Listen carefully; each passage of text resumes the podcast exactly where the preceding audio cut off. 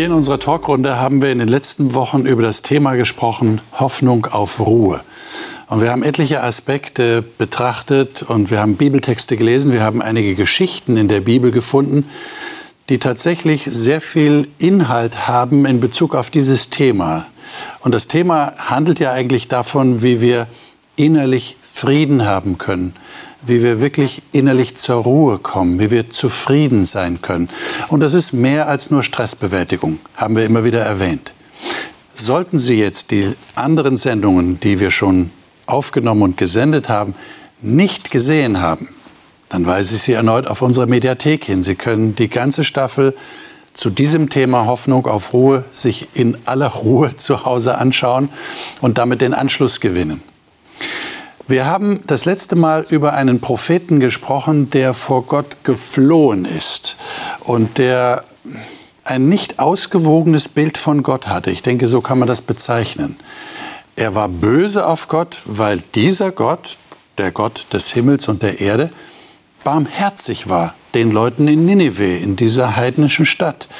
Und er hat sie nicht vernichtet, wie er ursprünglich angekündigt hatte. Heute werden wir mit einem Text beginnen, der im Neuen Testament steht und der eine ganz ähnliche Botschaft enthält, aber eine überraschende Bezeichnung für diese Botschaft hat. Und ich bin mal gespannt, was meine Gäste als Antworten auf meine Fragen dazu haben werden. Und diese Gäste darf ich Ihnen jetzt vorstellen. Marion Esser stammt aus Süddeutschland, wo sie auch lebt und arbeitet. Sie sagt, sie wisse, was Höhen und Tiefen im Leben bedeuten, habe aber erfahren dürfen, wie Gott gerade in den Tiefen trägt. In der Bibel finde sie Trost, Führung und Kraft. Alvina Janssen ist verheiratet, lebt in Darmstadt und arbeitet in einem medizinischen Fitnessstudio. Sie sagt, der Ursprung ihrer Glaubensüberzeugung finde sich neben ihrem Elternhaus in einer kleinen Kirchengemeinde, wo sie im Kindergottesdienst und Religionsunterricht Gott gefunden habe. Johannes Weigmann lebt in Mainz und hat lange Jahre in der IT-Branche gearbeitet. In seinem Ruhestand ist er in vielen ehrenamtlichen Tätigkeiten aktiv und als Laienprediger in Kirchengemeinden unterwegs. Er sagt, das Studium der Bibel sei für sein geistiges und körperliches Wohlbefinden wichtig. Eli Dieth Prida lebt als Pastor im Ruhestand mit seiner Frau in Lüneburg. Mit ihr zusammen ist er in seiner Freikirche aktiv und sagt, dass der Glaube für ihn so lebenswichtig sei wie das Atmen. Er könne sich nicht vorstellen, ohne Gott das Leben zu bewältigen und Glück zu empfinden. Ich hoffe, wir haben heute Gelegenheit, auch etwas über das Glück zu reden, über das Glück, den Himmel im Herzen zu haben. Und wir nähern uns diesem Thema über einen Text in Offenbarung Kapitel 14. Nun ist ja das Buch der Offenbarung, das haben wir auch mal hier bei Die Bibel das Leben intensiv studiert, in einem Vierteljahr. Dieses Buch der Offenbarung ist ein ganz besonderes Buch. Es enthält nämlich Visionen, Zukunftsvisionen für das, was in der Zukunft passieren soll und hat auch einen ganz tollen Ausblick auf das, was Menschen, die zu Gott gehören, im Himmel erwartet. Und jetzt in Kapitel 14 sieht der Johannes drei Engel mitten durch den Himmel fliegen. Und wir wollen uns mal die Verse 6 und 7 anschauen, wo von dem ersten dieser drei Engel die Rede ist. Wer von euch mag das lesen? Ich kann das gerne lesen. Gerne. Ab Vers 6 und 7. Genau. Und ich sah einen anderen Engel in der Mitte des Himmels fliegen, der hatte den Bewohnern der Erde, allen Nationen, Stämmen, Sprachen und Völkern ein ewiges Evangelium zu verkünden. Er rief mit lauter Stimme, Fürchtet Gott und gebt ihm die Ehre, denn die Stunde seines Gerichts ist gekommen. Und betet den an, der den Himmel und die Erde und das Meer und die Wasserquellen gemacht hat. Das habe ich jetzt gemeint, als ich gesagt habe, das ist so, das klingt so an an die Botschaft, die der Jona verkündet hat. Wir erinnern uns, das war letzte Woche, haben wir darüber gesprochen, dass der Jona in diese Stadt Nineveh gehen sollte. Und das hat er dann schließlich gemacht. Erst ist er geflohen, dann war er in dem Fisch, dann ist er wieder ausgespien worden. Dann hat Gott ein zweites Mal gesagt, geh dahin und sag, was ich, was ich dir sagen werde. Und dann stellt er sich hin, mitten in der Stadt und sagt, in 40 Tagen wird die Stadt untergehen. Also Gericht Gottes wird kommen. Und Gott hat es ja dann nicht gemacht. Jetzt haben wir hier wieder eine Gerichtsbotschaft. Aber das ist ein ewiges Evangelium. Jetzt würde ich gerne von euch wissen, wie kann das sein? Evangelium ist doch eine frohe Botschaft, oder? Das wäre die wörtliche Übersetzung. Evangelion aus dem Griechischen, eine frohe Botschaft. Das waren ja so die Boten, die, was weiß ich, den Sieg verkündet haben über die Feinde. Die kamen und haben dann gesagt, Sieg. Das waren die Evangelisten, die frohen Boten. Ähm, hier wird aber gesagt, die Stunde seines Gerichts ist gekommen. Warum ist das frohe Botschaft? Ewige frohe Botschaft steht da. Also zum einen bedeutet das der Ausgang dieses Gerichtes oder das Ergebnis, dass das Böse und die Bosheit auf dieser Welt nicht mehr da sein wird. Und zum anderen denke ich, dass es sehr viele Menschen gibt, die eine Antwort suchen und brauchen. Warum ist mir so viel Unrecht getan worden? Die sehnen sich nach Gerechtigkeit, nach Klarstellung, nach einer Rechtfertigung, nach einer Rehabilitierung, die sie zu Lebzeiten nicht erlebt haben und die durch das Gericht äh, zutage kommen wird. Wir wollen nicht unterschlagen, dass Evangelium in der Bibel natürlich immer die Botschaft von der Erlösung durch Jesus ist. Ganz klar, keine Frage. Das ist die, das ist die froheste Botschaft, die es überhaupt gibt. Da ist jemand, der ist für dich gestorben und du darfst sein Opfer annehmen und du darfst frei sein von Schuld. Du hast Vergebung und hast ewiges Leben. Aber interessant ist eben, dass hier die andere Seite auch dazu gehört. Das Gericht wird verkündet. Ja, Marian. das würde mir ja sonst nichts nützen. Also ein Gericht hat zwei Seiten. Also das eine ist, ich bin genauso angeklagt, aber ich bin schon freigesprochen durch Jesus.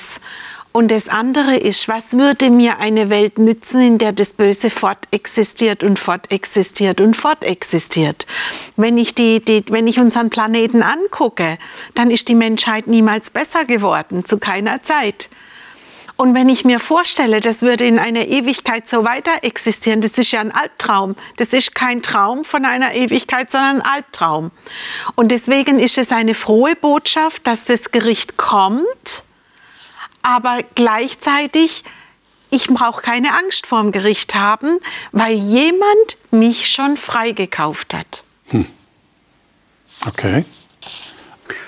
Und was hier auch interessant ist, du hattest ja mit Jona angefangen, der ja lokal für Ninive das Gericht in Anführungsstrichen verkündet hat, ist hier das ewige Evangelium für alle Völker, für alle Kulturen, für alle Menschen weltweit umspannend, dass eben das Evangelium Jesus Christus, der Erretter, der Erlöser, äh, für uns Menschen gestorben ist, was ja das Kern, der Kern des Evangeliums ist und dass er verheißen hat, eben wiederzukommen. Du hast es gesagt, dass das eben kein ewiger Zustand sein kann, dass die, ewig, dass die Erde ewig existiert und besteht und wir ewig in, diesen, in diesem sündvollen Zustand sind und wir uns freuen darauf, dass eben Jesus Christus wiederkommt. Hm.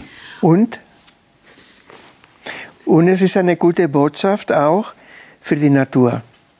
Hier wird der Schöpfer mhm. erwähnt, betet den an, der Himmel und Erde, das Meer und alle Wasserquellen gemacht hat.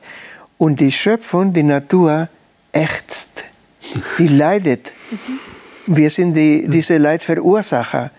Und auch für sie kommt eine Befreiung durch das Gericht und durch die neue, die Erneuerung der Welt. Mhm. Und wenn ich den Brückenschlag nochmal zu Jona mache, dann ist es so, Jona hat die Gerichtsbotschaft verkündet und jeder hatte die Möglichkeit, es sich noch zu bekehren und Buße zu tun. Das war das selbst ein Volk wie Ninive quasi sich noch bekehren konnte. Und Gott hat gesagt, dann dann wende ich das Gericht ab. Und diese Möglichkeit, und da sind für mich die Parallelen der Botschaft, die hat heute jeder Mensch, dies betrifft ja nicht nur mich, sondern wenn ich von der ewigen Botschaft höre, dann hat jeder die Möglichkeit zu sagen, ich nehme das für mich in Anspruch und muss keine Angst haben vor dem Gericht, sondern ich freue mich, dass Leid, Tod, Krankheit alles ein Ende haben. Aber es ist nicht so einfach, das zu verkündigen, oder? Ich meine, da fliegt jetzt ein Engel durch den Himmel. Ähm, den sehen wir jetzt nicht. Den hat Johannes gesehen in einer Art Vision. Ähm, aber es ist eine Botschaft, die alle auf der Welt erreichen soll. Ähm, wie, wie wird diese Botschaft Menschen erreichen? Bitte da irgendeine Ahnung? Wäre ja wichtig, dass die erreicht wird, dass, dass die Menschen erreicht werden, oder?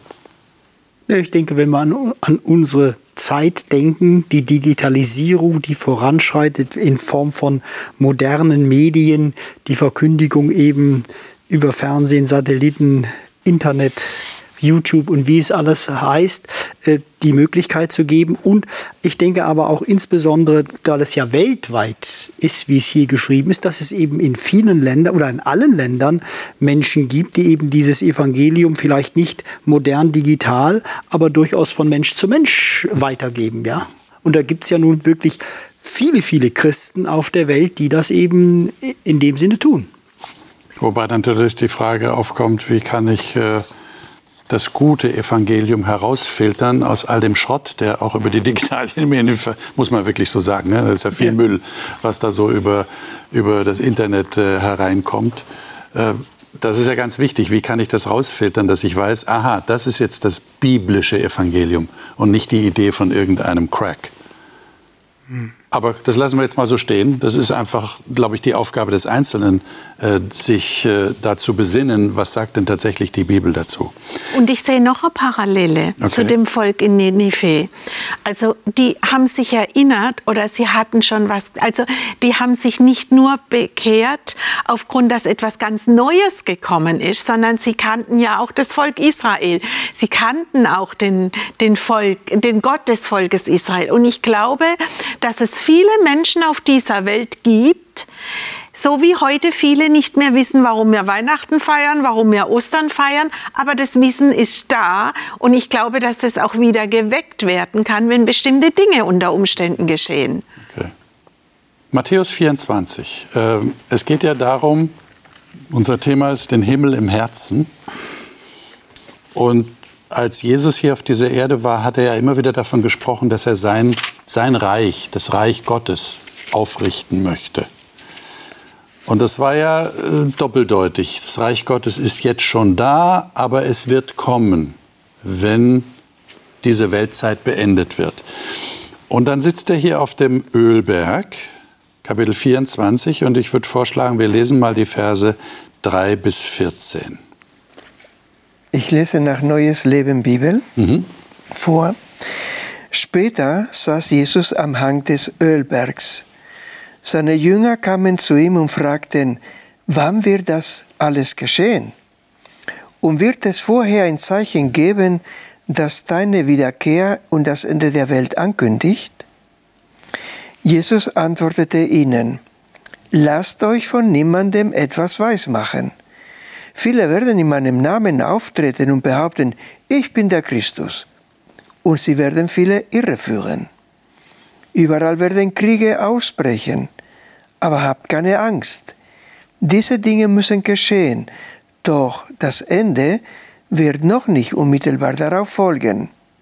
Völker und Königreiche werden sich den Krieg erklären. In vielen Teilen der Welt wird es Erdbeben geben und es wird zu Hungersnöten kommen. Doch all das wird erst der Anfang der Schrecken sein, die auf euch zukommen. Weiter? Ja, bis 14. Ihr werdet verhaftet, verfolgt und umgebracht werden. Auf der ganzen Welt wird man euch hassen, weil ihr euch zu meinem Namen bekennt. Viele werden sich von mir abwenden und einander verraten und hassen. Viele falsche Propheten werden auftreten und die Menschen täuschen. Die Gesetzlosigkeit wird immer mehr überhand nehmen und die Liebe wird bei vielen erkalten. Doch wer bis zum Ende durchhält, wird gerettet werden. Die Botschaft vom Reich Gottes wird auf der ganzen Welt gepredigt werden, damit alle Völker sie hören, und dann erst wird das Ende kommen. Also hier geht es um eine Erwartung. Sie warten ja auf etwas. Sie sagen, du hast gesagt, du wirst wiederkommen, du wirst dein Reich aufrichten, so hat er das genannt. Und dann kommen sie zu ihm und sagen, sag uns doch, wann das sein wird. Wenn wir schon warten müssen, dann möchten wir auch wissen, wie lange wir warten müssen. Jetzt, was macht ihr mit der Antwort von Jesus? Äh, ich meine, entschuldigt diesen banalen Vergleich, aber das ist ja nicht Warten auf den Bus oder auf den Zug, oder? Da stehe ich da und ich weiß ungefähr, ja, dann und dann muss der Zug jetzt kommen und dann warte ich. Aber hier, da sind Bedrängnisse, ich werde gehasst werden, es gibt Kriege, Kriegsgeschrei. Also es, es, wirkt nicht sehr positiv, was da passiert. Was macht ihr damit? Äh, ist das im Moment schon oder? Ja klar, sagen wir, wir haben Kriege auf der Welt. Ne? Das wäre schon mal eine Erfüllung dessen. Ähm, Hungersnöte? Ha, wir haben mehr Hunger auf der Welt als je zuvor. Erdbeben haben wir auch, keine Frage. Und dann sagt er, aber das ist erst der Anfang, das ist, noch nicht das Ende. Wie, wie, wie, wie lest ihr das? Was macht ihr damit mit diesen Texten? Ja, wir sehen aber auch, wie, wir sehen, wie bestimmte Dinge sich vor unseren Augen erfüllen. Und wenn ich jetzt zum Beispiel diese Corona-Zeit sehe, dann sehe ich, wie gerade durch die Digitalisierung Dinge weltweit sich verbreiten. Also nicht nur der Virus hat sich auch weltweit verbreitet oder die Mutanten, aber genauso haben sich App, Corona-Warn-Apps und so weiter. Es hat sich ganz schnell alles digital verbreitet. Also wir haben heute ganz andere Möglichkeiten, Botschaft weltweit zu verbreiten, wie wir es früher hatten hatten. Also das eine hilft manchmal auch dem anderen. Mhm. Ja, und ich glaube, dass das, dass das Dinge sind, wo Gott uns sagt, in solchen Zeiten verzweifelt nicht. Das sind zwar wie Wehen vor der Geburt, deswegen vergleicht das auch damit. Aber wenn man nachher sein Kind im Arm hält, dann ist man überglücklich, dann hat man es überstanden. Also es kommt was danach. Und das ist, glaube ich, so, wir, wollen, wir Menschen wollen ja immer konkret wissen, wo geht denn die Reise hin. Ja, und so haben die Jünger auch wissen wollen, wo geht es denn konkret hin. Also es ist uns oft so unkonkret, es dauert uns so lange. Aber so gibt er uns zumindest einen Anhaltspunkt zu sagen, da passt mal auf und da geht die Reise hin. Ich meine, das ist ja genau die Problematik. Wir haben, du hast das Bild der Schwangerschaft erwähnt, da weiß eine Frau und äh, die Familie ungefähr, wie lange das dauert. Man weiß nicht genau den Zeitpunkt, den kann man zwar errechnen, aber ob es eine Woche früher oder später ist, das weiß man nicht genau. Aber hier, welchen Anhaltspunkt hat man jetzt wirklich? Wir wollen, du hast ja recht, wir wollen ja wissen, wie lange muss ich denn jetzt noch warten? Und das war auch die Frage der Jünger. Und das ist auch die Frage von vielen Christen heute. Und die Frage ist nicht leicht zu beantworten. Denn die Geburtswehen dauern 2000 Jahre schon. Ja. Und wir haben bestimmt viele Zuschauer älteren Datums, also die älter sind, die hätten sich nie gedacht, dass sie das Jahr 2021 erleben und dass Jesus noch nicht wiedergekommen ist. Ja. Es ist also sehr schwer. Marion, du sagst, wir wollen wissen, wo die Reise hingeht. Wo sie hingeht, wissen wir. Aber an welcher Haltestelle sind wir auf diesem Weg? Und wie lange dauert es noch? Das ist gar nicht so leicht. Wir sagen manchmal, Jesus kommt bald, denn das und das geschieht. Als ich als junger Pastor anfing, habe ich mir eine Stoffsammlung angelegt. Und immer wenn in der Zeitung etwas stand über Kriege, Hungersnöte, Erdbeben, ausgeschnitten in die Hängenregistratur. Ich habe bald damit aufgehört mein Haus hätte nicht gereicht, um diese Stoffsammlung unterzubringen. Braucht man heute nicht mehr. Ich finde es interessant, dass Menschen, die überhaupt nicht glauben, uns heute sagen, Wissenschaftler auch, dass das Ganze ein Ende hat, haben wird. So geht es nicht ewig weiter. Aber an welche, äh, welche Station dieses Weges wir uns befinden, das, das, ist, das, das ist ja ein interessantes ja. Bild, das du jetzt aufgreifst, Eli. Äh, das heißt, äh, wir sind entweder mit dem Zug oder mit dem Bus oder wie auch immer, mit welchem Verkehrsmittel sind wir unterwegs. Ist jetzt das Entscheidende, dass ich da drin sitze? Ich bin eingestiegen. Die Richtung. Die Richtung stimmt, natürlich, die okay. richtige Richtung. Ich okay. bin nicht in die falsche Richtung unterwegs, vollkommen ja. klar. Aber ich sitze da drin, aber ich weiß nicht, wann ich ans Ziel komme. Das heißt, ich muss einfach drin sitzen bleiben. Aber ist es dann noch relevant zu wissen, wann das ankommt? Ich glaube, es ist nicht wichtig zu wissen, wann ich ankomme. Wenn ich im Flieger sitze, natürlich ist es gut, ungefähr zu wissen, alles klar, in zweieinhalb Stunden landen wir. Aber wenn ich vorbereitet bin und ich habe meine Tasche gepackt, ich bin bereit für den Flug, dann ist es mir eigentlich egal, ob wir jetzt zehn Minuten später oder früher landen, weil ich bin bereit. Solange es im Rahmen ist. Solange es im Rahmen ist, Wenn natürlich. der jetzt vier Wochen weiterfliegt. Ja, das ist was anderes, Problem. klar. Ich denke, wir sollten uns nicht so sehr darauf konzentrieren, wann genau wird es passieren, weil Jesus hat ohne Grund äh, kein genaues Datum und keine genaue Uhrzeit genannt, damit wir uns darauf nicht so fokussieren und, und uns darauf so verbeißen, weil wie sehr nervt es uns, wenn wir etwas nicht zur richtigen Zeit schaffen. Und wenn wir keinen Zeitpunkt haben, können wir alle- alles dafür tun, dass wir es irgendwie hinbekommen, auf dem Weg zu bleiben, in diesem Zug zu sitzen, der in die richtige Richtung fährt. Und dann müssen wir einfach schauen, dass wir bereit sind. Ich würde gerne ein Beispiel geben wollen, was ich erlebt habe vor vielen, vielen Jahren, als ich mit jungen Leuten mit dem Auto durch den afrikanischen Kontinent gefahren bin und wir auf dem nördlichen Wendekreis mitten in der Wüste Sahara 400 Kilometer bis zur nächsten Ortschaft mit einer Autopanne hängen geblieben sind um dann Ersatzteile zu besorgen und dann warten. Warten. Wir haben zweimal drei Wochen gewartet und für mich war, also es waren zwei Fahrzeuge, ein Fahrzeug war äh, noch betriebsfähig. Ja, das ist schlimm. Man hat nichts um sich herum, nur Sand und Steine und jeden Tag große Hitze und dann warten.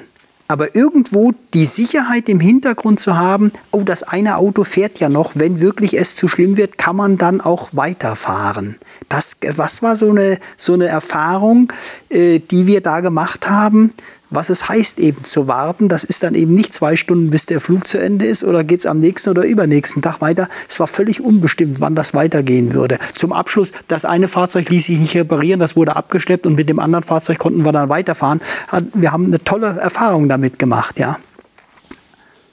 Das Aber man, man, man gerät dann schon in Spannung. man gerät in Spannung, das ist überhaupt keine Frage. Insbesondere wenn man dann zusammen ist, eng, dann gibt es Ja. auch Spannung. Se, seid ihr in Spannung?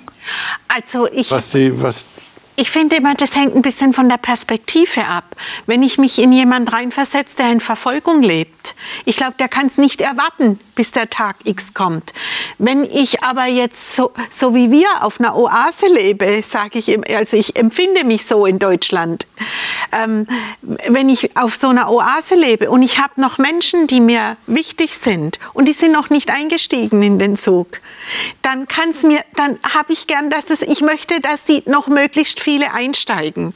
Und ich glaube, deswegen ist so gut, dass wir den Zeitpunkt nicht wissen, weil das ist auch Gottes Perspektive. Das hat er auch bei Ninive gezeigt. Es war ihm wichtig, dass auch selbst die einsteigen können. Und deswegen hat er ihnen einen Aufschub gegeben. Und deswegen glaube ich nicht, dass wir ganz klar sagen können, wo was wann ist. Das hängt von meiner Lebenssituation ab. Wo bin ich? Bin ich am Anfang meines Lebens? Bin ich am Ende? Geht es mir gut? Geht es mir schlecht?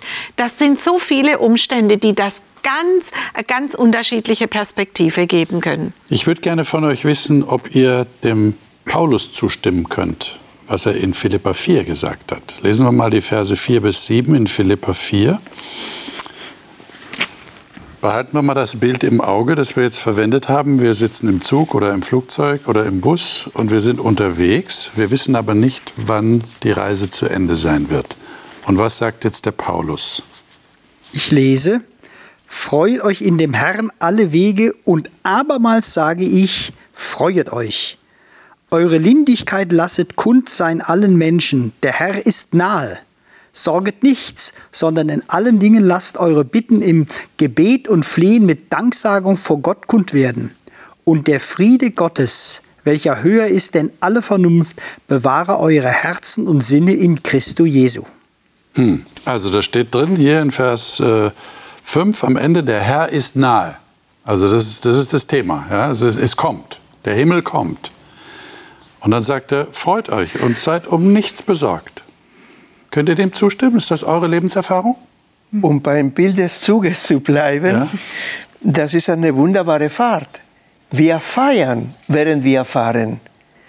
Und hier steht zwar, der Herr ist nahe, aber das möchte ich ergänzen und wir sind berechtigt dazu, es zu tun. Der Herr wartet nicht nur am Zielbahnhof, sondern er sitzt mit uns im Zug. Denn Jesus sagte, ich bin bei euch jeden Tag, nicht erst am Ziel. Also er feiert mit uns im Zug.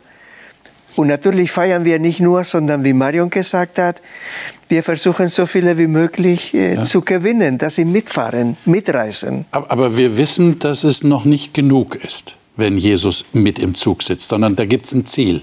Ja, ja.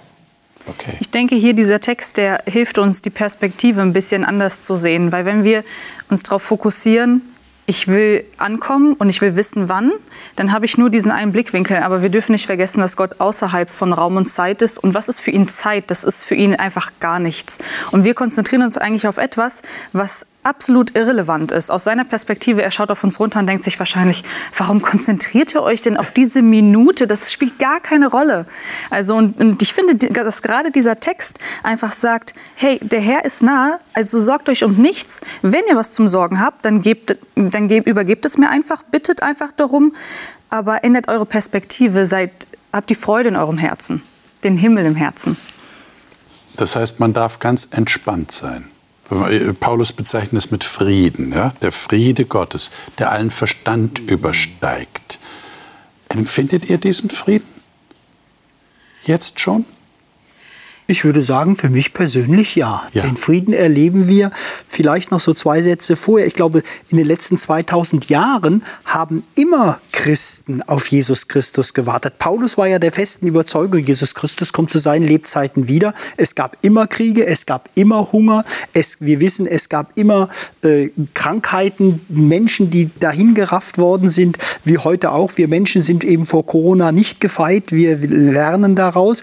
Und ich sage, sage mir, es ist ein einmaliges Erlebnis, wenn Jesus Christus wiederkommt und ich freue mich darauf, auf der einen Seite und auf der anderen Seite, dass man dieser Sache entspannt entgegensehen kann, weil wir persönlich für uns die Überzeugung haben dürfen, dass wir erlöst sind. Denn das ist eine ganz wichtige Sache, dass wir die Überzeugung haben, dass wir eben, wenn Jesus Christus wiederkommt, bei seinem ewigen Leben dann sein werden. Hm. Und Nein, Ladies first. Und es hat noch einen zweiten Aspekt.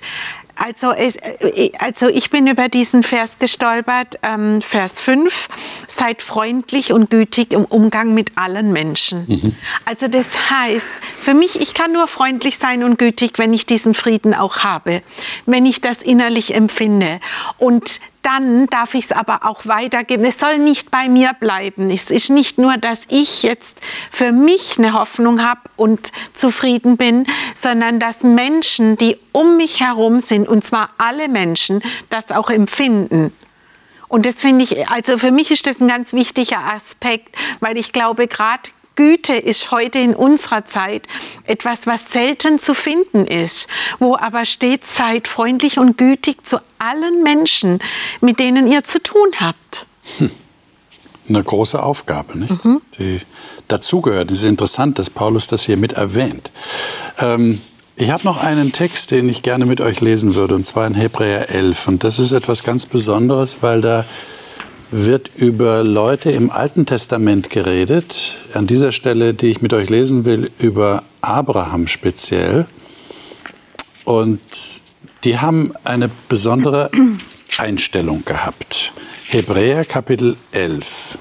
Das äh, Kapitel 11 im Hebräerbrief ist ja so ein, also eine ganze Liste von, von Menschen, die in ihrem Leben gezeigt haben, was dranbleiben bringt. Also wie ich an Gott dranbleibe, wie ich ihm vertraue. Jetzt lesen wir doch mal die Verse 9 und 10 und dann noch danach die Verse 13 bis 16. Ich lese mal nach der Genfer Übersetzung. Mhm.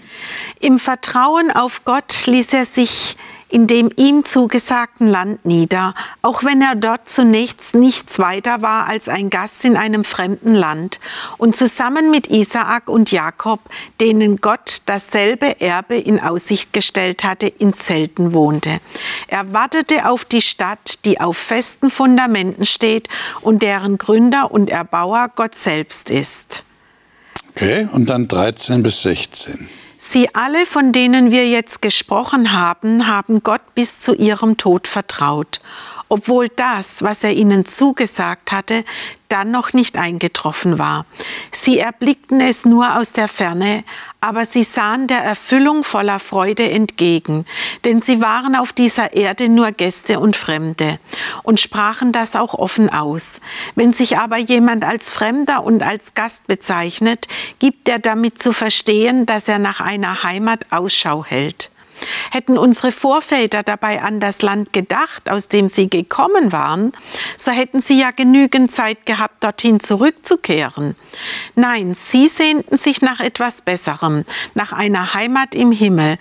Daher schämt sich Gott auch nicht, ihr Gott genannt zu werden. Hm. Schließlich hat er im Himmel tatsächlich eine Stadt für sie erbaut. Genau. Vielen Dank.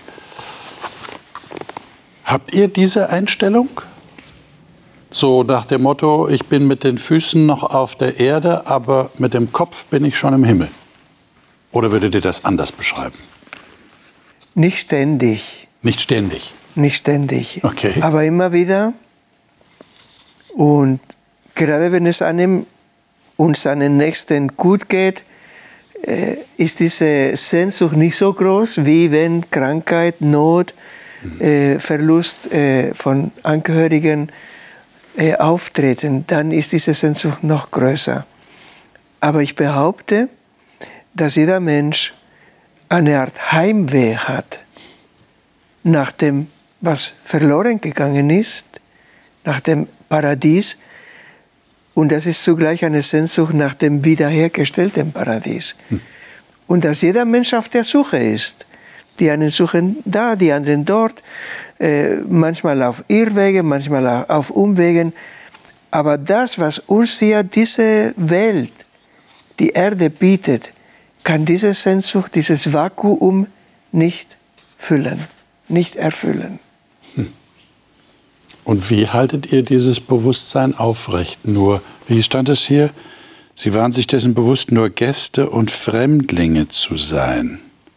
Das scheint ja irgendwie wichtig zu sein, wenn man an Gott glaubt und wenn man damit rechnet, dass da was anderes kommt nach diesem Leben. Aber wie, wie, wie hält man das warm, diesen Himmel im Herzen? Also ich glaube, es ist immer so, dass es einem, so wie du sagst, man hat mal es mehr im Bewusstsein und mal weniger.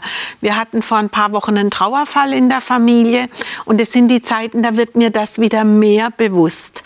Und es hat mich aber auch so unheimlich getröstet. Es ist ein Onkel von mir ist gestorben und das war für uns alle ein ziemlicher Verlust. Aber diese Hoffnung, das zu haben, dieses Bewusstsein, das lässt mich ganz anders mit den Dingen, auch mit Trauer und Krankheit umgehen, weil ich weiß, es ist hier nur eine begrenzte Zeit und es wird kommen. Hm. Aber es ist nicht ständig, sagt ihr. Äh, das Bewusstsein ist nicht immer da.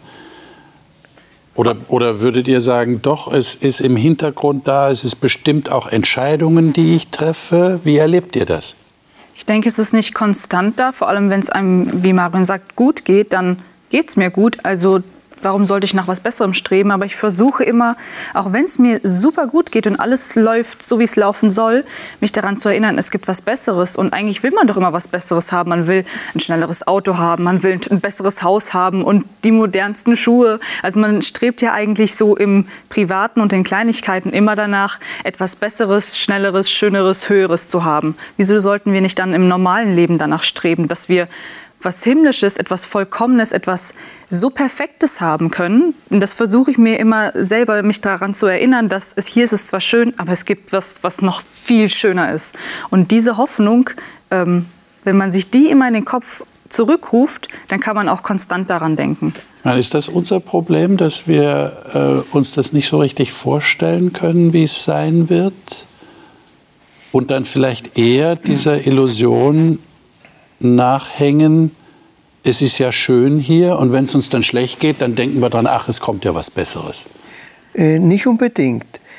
Also ich mache die Erfahrung, in den letzten Monaten habe ich mich äh, etwas mehr als sonst mit Natur, mit Schöpfung Evolution und Schöpfung beschäftigt, äh, mit der Tierwelt. Und ich bin von einer Faszination zur nächsten gekommen. Und dieses Betrachten des Schönen, des, äh, der Vielfalt in der Schöpfung, hat meine Sehnsucht, mehr darüber zu hören, zu erfahren, im Weltall zu reisen, äh, in die Geheimnisse der, der Schöpfung ohne Mikroskop oder des Weltalls ohne Teleskop zu kommen. Also auch das Schöne kann die Sehnsucht nach einer Steigerung hervorrufen, nicht nur das Leid. Mhm. Und also ich finde, also für mich ist ein ganz wichtiger Aspekt, wenn ich jetzt mit Gott rede, dann rede ich ja, ich rede mit Gott, aber es hat eine andere Dimension. Mir fehlt diese sichtbare Dimension. Die Antwort, ja, die hörbare. Genau, die hörbare Antwort. Und ich sehne mich danach, Gott zu sehen, Gott zu spüren, mit Gott zu reden von Angesicht zu Angesicht. Das ist wirklich etwas, wo für mich auch so eine Vorstellung dahinter steckt, dass wir, wenn wir irgendwann ankommen, dass Jesus die Arme offen hat und sagt, du bist da. Also dieses Ankommen bei Gott, das ist mir eigentlich noch wichtiger, wie ob das Wohnungen sind. Die einen sagen, ja, das sind Wohnungen im Wald, die anderen sagen, das sind Wohnungen mit Perlen. Da hat jeder sein. Das ist mir eigentlich unwichtig. Eigentlich wichtig ist, dass Gott da ist, wo ich hingehe. Richtig. Und dass er da auf mich wartet. Okay. Für mich ist das ganz wichtig. Ich seit vielen Jahren im Grunde genommen jeden Tag Sommers wie es Winters, morgens eine Stunde, eine Dreiviertelstunde joggen bei uns im Laubenheimer Ried durch die Natur. Und ich dann immer, wenn ich alleine unterwegs bin, Gott dankbar bin, dass wenn man dann so im Winter ist alles kahl und dann im Frühling wächst dann alles, das Getreide, was erst klein ist und dann immer weiter wächst, ich da einfach Dankbarkeit spüre. Das ist für mich wichtig, das zu erleben und zu sehen. Aber es gibt dann eben Phasen, wenn man sich wirklich konzentrieren muss, jetzt wie gesagt im Gesundheitsamt bei meiner Arbeit, dass ich eben ganz konzentriert auf der Arbeit bin, dass dann natürlich diese Gedanken im Hintergrund verschwinden. Aber ich denke, es ist wichtig, die, Grund, die Grundschwingung, die Grundeinstellung, das denke ich ist das Wichtigste. Äh, und da muss man nicht jeden Tag 100 Prozent, 100 Prozent der Zeit immer nur Gott und diese Dinge im Kopf haben. Ja.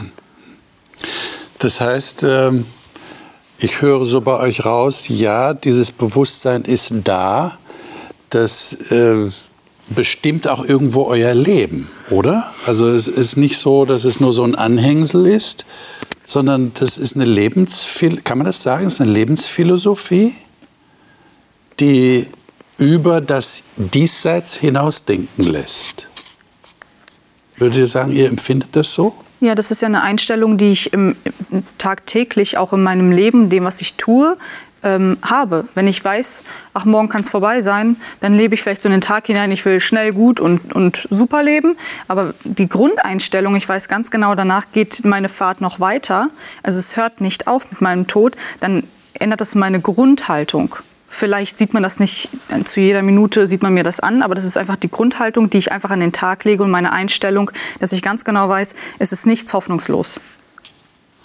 Und wenn wir jetzt auf das Thema Ruhe zu sprechen kommen am Ende unserer Staffel hier. Gibt euch das inneren Frieden? Gibt euch das innere Freude, wie der Paulus in Philippa 4 sagt, haben wir gerade gelesen? Gibt euch das wirklich diese, dieses innere Ausruhen? Ich weiß.